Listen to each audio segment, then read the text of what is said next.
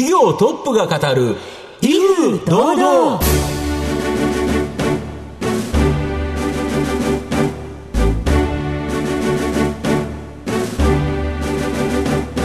毎度相場の福の神こと藤本信之です。アシスタントの飯村美希ですこの番組は巷で話題の気になる企業トップをお招きして番組の指揮者的役割である財産ネット企業調査部長藤本信之さんが独特のタクトさばきでゲストの人となりを楽しく奏でて紹介していくという企業情報番組です。今月もよろしくお願いいたします。10月6日昨日は私の誕生日でして。おめでとうございます。はいありがとうございます。ちょっと1ヶ月、えー、あれなんですよね、はい、1歳若返るんですよね。そうなんです私もちょっと折り返していこうかなと思って、うん、はい。なので明るく元気に前向きに今月も進んでいきたいと思います。よろしくお願いします、えー、今回も素敵なゲストをお招きしておりますので番組どうぞ最後までお楽しみください。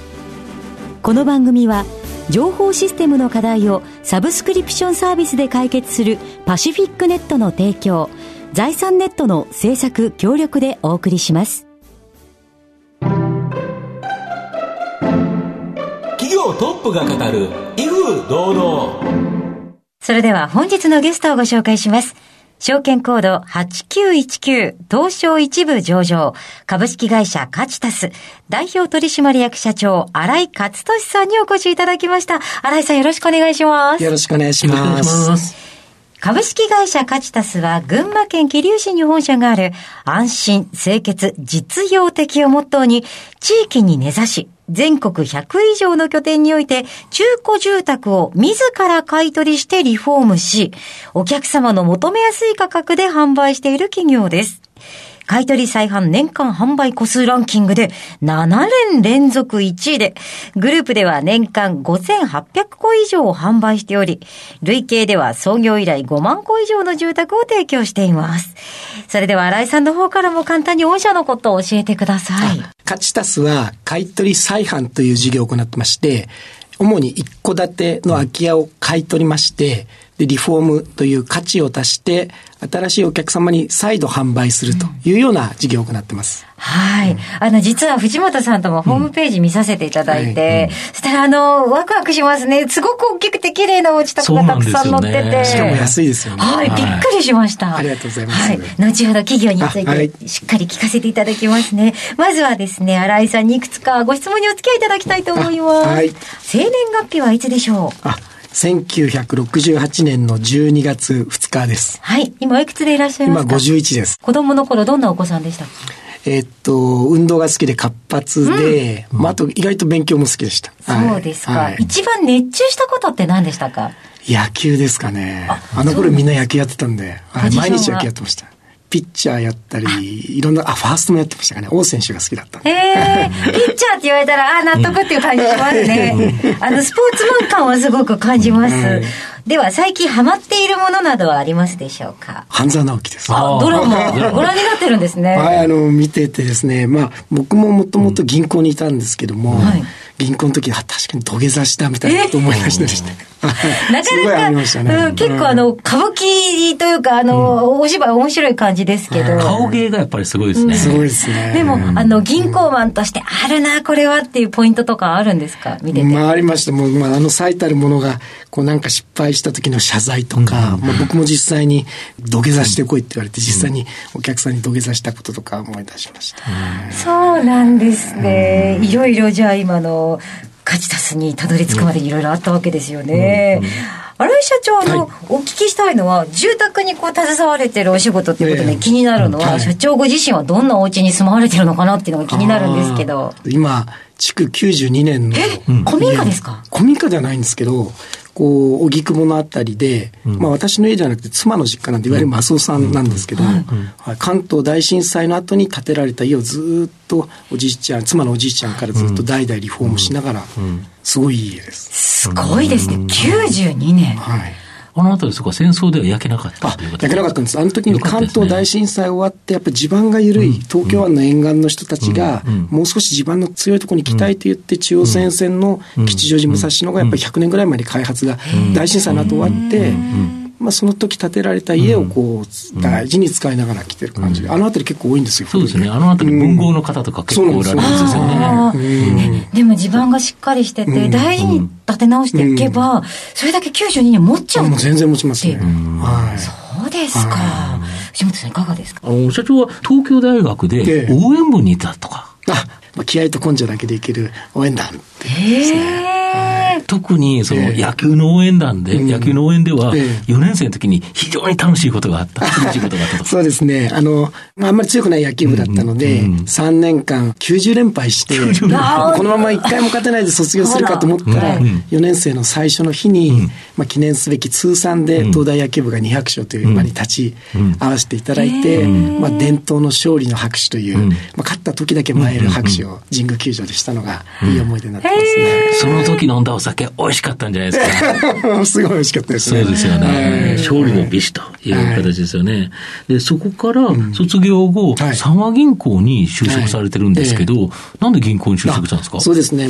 まあ、当時は、やっぱ日本の政治を良くしたい、まあ、政治家になってみたい、まあ、でも25歳にならないと選、非選挙権ないので、どっかに勤めよう。ん大事なのは、やっぱ金融とか、まあ、経済とかお金の流れを知ってないと、こう政治家になってもいい仕事できないなと思ったので、まあ、一番こう、お金の流れも含めて、まあ、経済勉強できるのが、いわゆる都市銀行じゃないかなと思ってですね、はい、当時先輩もいっぱい行っていた三和銀行に。はい。そこから、ええ。やっぱり銀行を、まあ、うん。辞めて、はい。えー東京都の都議選ええ出られたと。ええ。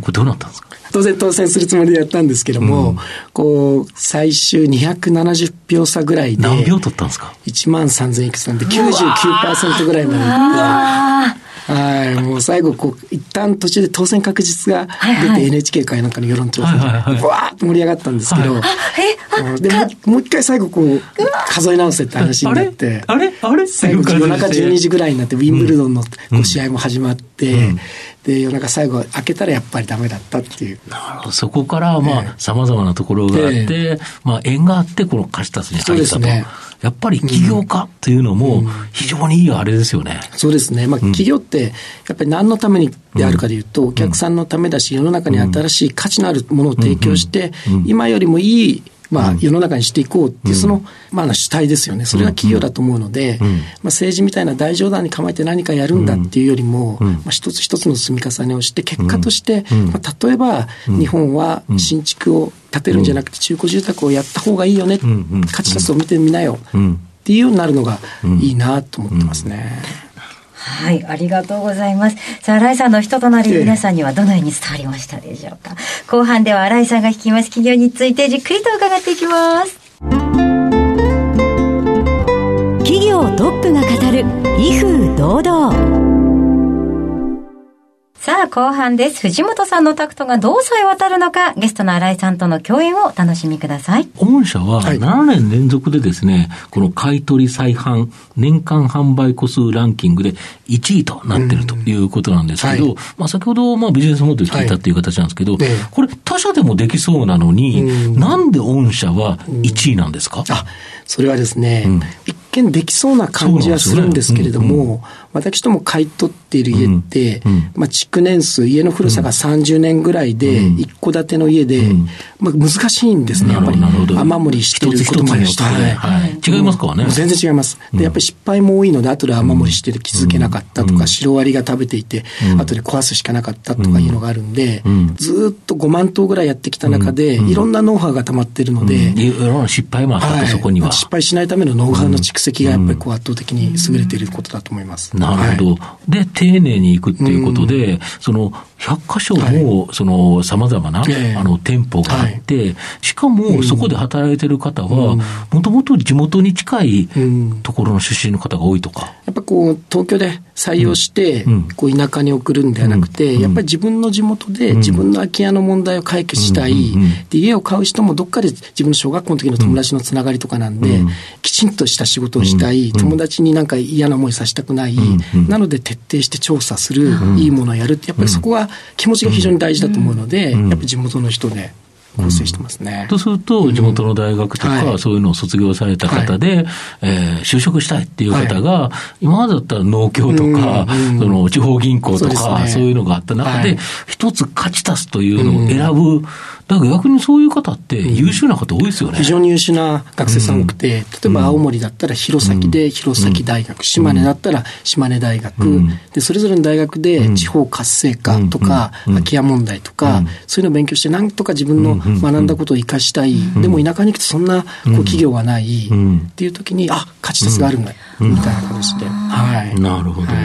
大体、いくらぐらいの家を買うんですか？値段で言うと。我々が、あの、買い取りさせていただく場合は、平均して、大体500万から600万円ぐらいで買い取りをさせていただいてます。そこを、例えばリフォーム、はい、かなりあの、ホームページ見させていただくと、綺麗に写真が出てて、で、完全この、この部分リフォームしてますとか、全部書かれてるから、買う方安心ですよね。そうですね。あの、お客様非常に熱心に写真一個一個見て、あ、ここは修理してくれたんだとか、やっぱりこう中古住宅ってできた後じゃなくて、どうできていくのか、みたいなところが重要なので、我々は修理してる途中も今床こんなふうにこう修理してますとかいう写真も入れて、こう出してるんで、そこは安心につながると思ってます。なるほど。あれを見てて、あ、ここまで出てるんだっていうふうに僕ホームページ見て思ったので、販売価格はおいくらぐらいが多いんですか ?1400 万円ぐらいが平均で、土地と建物を合わせて1400万ですので、で、大体家賃と同じぐらいの金額で住宅ローンが組めるっていう価格設定ですので、よりなんか家賃が安いところだと、例えば800万円台とか、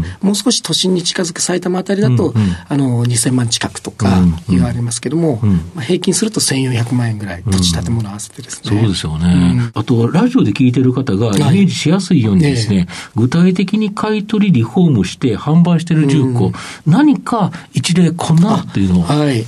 まあ、安心、清潔、実用的っていうのが私どもの家ですので、うん、例えばキッチン、バス、トイレみたいなところは清潔にほぼ新品に入れ替えて、うん、まあ、最新のシステムキッチンですとか、うん、こう一坪タイプの広いお風呂がこうあるっていうような、まあ、とにかくきれいにしてあるというところありますし、実用的っていう意味ですと、やっぱり地方で車の生活なので、やっぱ夫婦共働きだと2台止められる。しかも、10列ではなくて、毎朝こう、どっちか朝入っても並列で最低2台はあるっていうことで、安心、清潔で、まあ実用的と。やっぱりそれよりも我々大事に思ってるのは、やっぱり安心というところで、見えないところだと思ってるんです。だから床の下とかシワリが食べたら修理する、屋根裏登って雨漏りがしそうだったらきちんと修理する。やっぱり家を買っていただいた方が、20年、30年安心して自分でメンテナンスすれば住み続けられるかどうかっていうような、まあ、安心の住宅ですよね。いやだからあの、見た目だけ綺麗に直したんじゃなくて、ちゃんと直す過程も見せることでめちゃくちゃ大事ですね。そうですね。いや、もうなんかもう今買いたくてしょうがないね。話聞いて。私の家賃より安いっていう。そうなんですよ。もう考えちゃいましたよね。そうですよね。で、コロナショック、やはりですね、この日本の企業、いろんな影響あったと思うんですけど、御社にとっての影響、その短期的と中長期的にちょっと分けて教えていただきたいんですか。あのベースとしてはやっぱりコロナがあったからどうだこうだで、うん、あの大きな影響はないですね。うん、でなぜかでいうと、私どもの家をお買い求めになる方って、いわゆる一時取得って言って初めて家を買う方。です。で、アパートにいる方で住んでて、家を買うきっかけはお子さんが生まれて、まあ、周囲の人に気兼ねなくこう子供を育てたいと考えたときに、まあ、アパートだとうるさいよね。なんで家が欲しい。で、景気がいい悪いじゃなくて、お子さんの成長は待ってられないので、生まれたから買おう。で、最後の問題はやっぱりお金で、今の家賃と同じだったら買えるじゃないか。景気がいい悪いあんま関係ないんです、お子さん生まれて。うん、ですので、ベースとしては、コロナの影響を受けず、引き続き安定してます。で、あえて短期的にあったことで言うと、やっぱりステイホームで、より家にいる時間が長くて、まあ、お子さんの声が周囲に響いて、ちょっとうるさいみたいなこと言われるので、より多くのお客様が5月以降ですね、やっぱり家欲しいよっていうことで、むしろこう、お買い求めになる方が増えた本人もいるけど、隣の人、今まで会社に行ってたのに、あれですよね、それ家にいちゃうから、今まで子供の声なんか気にならなかったっていうか、くなかったのが、やっぱり文句出てきたと。そうすると、言われると、やっぱりね、親として子供に静かにしろとは言いづらい。そうですよね。なんで、暴れたい年頃で、なんで言われなきゃいけないの？っていうのは、やっぱり思いますよね。はい、そうすると、自分の家っていうのが欲しくなると、そうですね。いうことですから。はいあとは中長期的には今足元で起きてるいわゆるテレワークみたいなところは元に戻るってあんまりないと思うのでで仕事していて、うん、まあもともとじゃあ新潟が地元だとこれを機会に新潟に家買おうか、うん、勝ち立つの家見に行こう、みたいな方も多いのでここは中長期的にじわじわと増えてくるんじゃないかなと思ってますね。あと、やはり少子高齢化による空き家対策っていうか、もう日本の場合、空き家がかなり多くなって、大変なことになっている。で、菅首相がですね、国策として今注力するとい。う形だと思うんですけど、御社もこの、これにも活性、あの、人がかかってるとか、あと地域の活性化にもつながりますよね。うん、そうですね。まあ、微力ながらですけども、うん、まさに我々のやってる仕事って地域活性化そのもので、うん、人が住んで初めて活性化しますので、まあ、空き家を一個一個買い取って、こう新しい人に住んでいただく、で住む方もまあ比較的小さいお子さんいる方なので、そこもにぎわう、で雇用の面でも先ほど言った優秀な地元の学生の就職先にもなるし、こう仕事はじばじばの工務店さんにやっていただいているので、そこでこう雇用も生まれるみたいな、いい循環になっているので、まあ、微力ながらですけども、まさに地域活性化、空き家問題の解決という、いわゆる社会的課題を解決する、まさにど真ん中なのかなというふうに思ってます。なるほど、はい。では、番組そろそろ終盤ですが、藤本さん、お願いします。あなたの心に残る四字熟語、教えていただきたいんですが。はい、そうですね。あの、やっぱり誠心誠意かなと思って、まうんこの空き家の買い取りをしてリフォームするって、やっぱこう心を込めないとできない仕事ですので、まあ僕自身そう思ってますし、まあ社員のみんなもそういった気持ちで働いてますので、まあそこが重要だなと思ってます。四字熟語に限らずだと何かありますか？そうですね。あの、よく言ってるのは徹底力って言ってまして、どんな会社でもいろんなこと思いつくと思うんです。大体人間が思いつくことって同じなんですけども、より成長できる会社、あとはいい会社、どこが違うかというと、やっぱ決めたこととか、いや、こういうことやろうよってことをやりきれるかどうかだと思ってまして、やっぱ僕らは、まあ、誠心誠意やることを徹底してやるんだ。で、もしダメだったら、なぜできなかったのは徹底してやって初めてダメだったら分かることだと思いますので、やっぱり徹底してやるっていう、まあ、常々やっぱり徹底力っていうのは非常に大事に思ってますね。はい。ありがとうございました。ありがとうございます。今日のゲストは、証券コード8919東証一部上場株式会社カチタス代表取締役社長新井勝利さんでした。新井さんありがとうございました。ありがとうございました。ありがとうございました。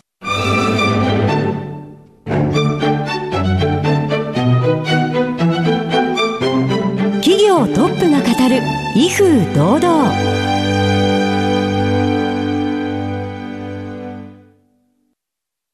IT の活用と働き方改革導入は企業の生命線。東証2部証券コード3021パシフィックネットはノート PC、SIM の調達からコミュニケーションツールの設定まで企業のテレワーク導入をサブスクリプション型サービスでサポートする信頼のパートナーです。取引実績1万社を超える IT サービス企業東証2部証券コード3021パシフィックネットにご注目ください。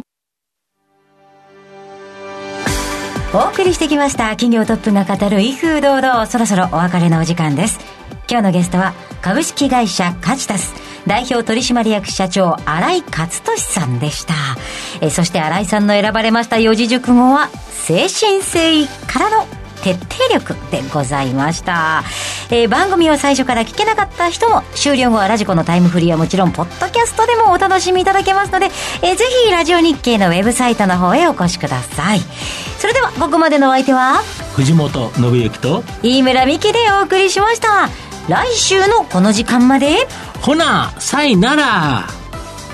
この番組は「情報システムの課題をサブスクリプションサービスで解決するパシフィックネットの提供財産ネットの制作協力でお送りしました。